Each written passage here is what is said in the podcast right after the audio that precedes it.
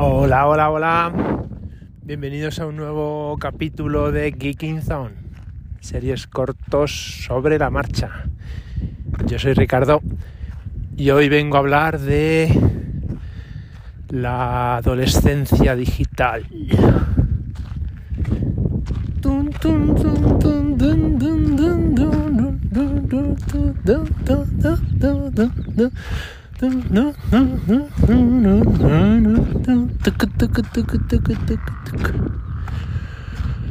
Bueno, pues hoy es un capítulo un poco más, no tan genérico, un poquito más personal. Y es que de manera recurrente me vengo enfrentando siempre al mismo tema, y es cómo se puede hacer un buen uso de los dispositivos electrónicos, pero concretando redes sociales principalmente, y consumo de contenido multimedia hoy en día, en el siglo XXI, en el año 2023, con adolescentes, con ya postpubertosos de 14, 15 o por ahí. Entonces, bueno, pues yo intento observar mucho, observo familias, observo simplemente otros adolescentes que consumen, cómo lo hacen y la verdad es que la sensación que tengo es es que es igual que la que la que he tenido yo o la que puedo llegar a tener yo cuando no he sido consciente de de que ¿cómo decirlo? De que este uso de, las, de los dispositivos, sobre todo del software y, de los contenidos que nos permiten estos dispositivos, bueno, pues que tienen influencia en, luego en toda nuestra vida. Y, bueno, pues también me resulta muy difícil hacer entender a un adolescente que eso puede llegar a ser así. Vamos a, vamos a ser muy genéricos y poco taxativos, no sé si es la palabra adecuada.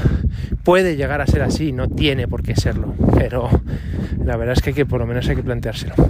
Así que lo que estoy viendo es que da igual lo que haga, que siempre se estoy viendo que hay como un enganche, como un mayor consumo de alguna manera en, en algún agujero que dejo de que se me ha olvidado cerrar en, mi, control parental.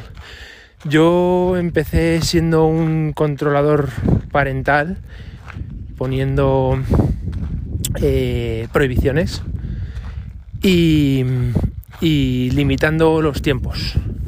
¿Vale? O sea, prohibiciones de no puedes pasar estas páginas eh, o no puedes acceder a, a, estas aplicaciones o, y luego limitando los tiempos no puedes estar de media hora, tres cuartos de hora o lo que haga falta poniendo también eh, solo los fines de semana o algo así pero me di cuenta de que eso realmente no enseñaba no no te da no, no te deja que sea uno mismo el que se autorregule. Entonces, claro, si no tienes esa componente de autorregulación y lo que sí tienes es una censura o una prohibición, lo que va a crear es una sensación de ansiedad relativa, pero conforme vaya uno creciendo, mm, esas, esos, controles van a tener necesariamente que ir desapareciendo. Y lo único más evidente que va a quedar de todo ello es esas ganas que yo tenía de utilizarlo. Y que no podía, entonces ahora sí puedo. Bueno, pues a mí me preocupaba el que no existiese una un aprendizaje de una autorregulación. Así que pasé a hacer un control de tiempos eh, un poquito más abierta y bueno pues eh, avisaba pero no limitaba y luego pues ir hablando ir hablando con con mis adolescentes tutelados soy así porque quiero mantener mi privacidad a toda costa esto es alucinante cada uno es como es y Y bueno, pues la verdad es que me está costando un montón. Porque es que si yo limito YouTube, aparece en consumo en Dailymotion. Digo, ¿qué, qué, qué, qué es, Dailymotion? Si, si prohíbo Dailymotion, aparece en, de repente aparece fandom por ahí. O sea que em, es una guerra típica, estándar de ratón y gato, o del bueno y el malo, el poli y el ladrón es un poco así, entonces se convierte en un, en un constante. Y la, lo que estoy viendo en el fondo es que hay un. una. Como una.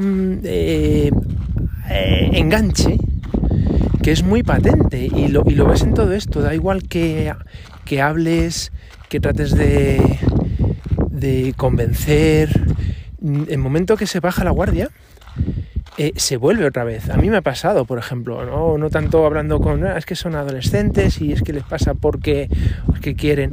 A mí me ha pasado. Yo conscientemente he dicho, me voy a limitar Twitter.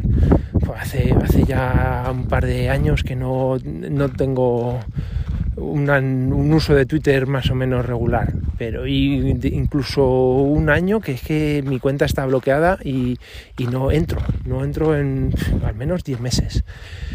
Eh, pero anteriormente yo me encantaba de regular y me duraba dos semanas, tres semanas porque eh, cuando entraba al final terminaba generando esa necesidad de consultar a ver si había algún contenido interesante, porque yo no interactuaba casi con nadie, yo era un consumo de voyeur, que me gustaba decir a mí, yo veía lo que otros eh, publicaban y, trataba de buscar contenidos interesantes que, a mí me aportasen algún conocimiento o alguna cosa eh, interesante, pero no publicaba yo nada, no buscaba el,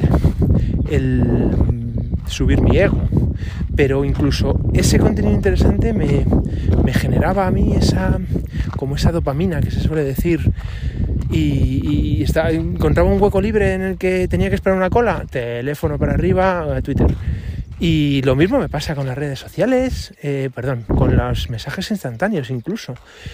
Y me, me cuesta muchísimo mantenerlo. Entonces ese mismo comportamiento lo veo en los adolescentes y, la verdad es que me preocupa bastante. ¿Cómo está el... ¿Cuál es el límite? Así que bueno, mm, ahora mismo haciendo una reflexión no encuentro dónde está el equilibrio. Creo que creo que como, como padres, tutores y responsables de, gente adolescente, incluso más edad, de 16 años, eh, debemos de estar muy preocupados por cómo se consume y cómo se usan estos dispositivos y estas aplicaciones y contenidos, pero no tengo la respuesta.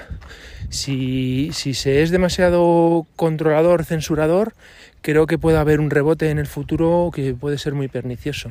Si se es demasiado Em, permisivo, quizá ese exceso de libertad en un momento de demasiada plasticidad del, del cerebro puede ser muy, muy perjudicial.